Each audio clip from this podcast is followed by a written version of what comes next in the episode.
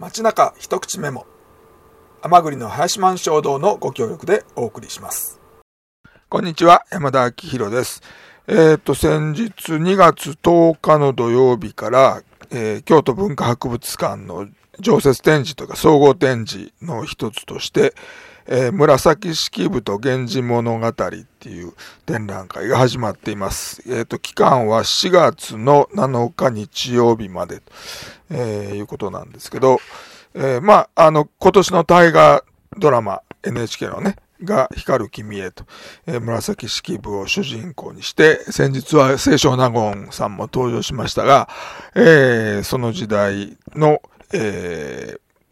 ー、背景というか、えー、を、えー、知っていただこうという意図もあるんでしょうが、えー、まあ、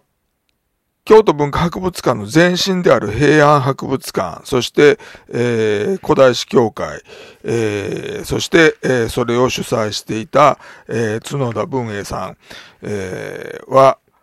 えー、紫式部源氏物語、平安時代の研究で、えー、知られた、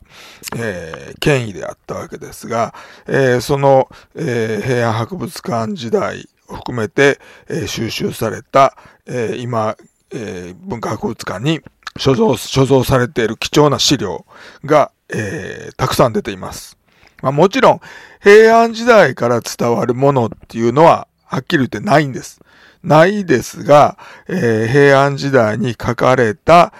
村、あの、源氏物語だけではなくて、えー、実助さんが書いた、えー、小雨記であるとか、えー、言記であるとか、えー、様々なものの写本がたくさん出ています。それから、えー、江戸時代を中心に、えー、そういう平安文学を読んで、えー、それのイメージを絵にしたり、えー、したものがたくさん出ております。ですので、えー、大河ドラマを見るにあたって、えー、そう、こうした資料を見ておくと、え、イメージがより膨らむでしょうし、それから雅楽に使われたような楽器も実物が出ています。そして、えー、絵物語というか、えー、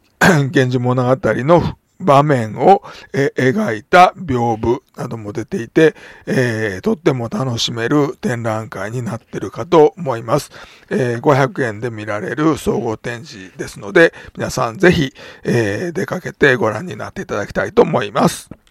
街中一口メモ。この番組は、甘栗の林満衝動のご協力でお送りいたしました。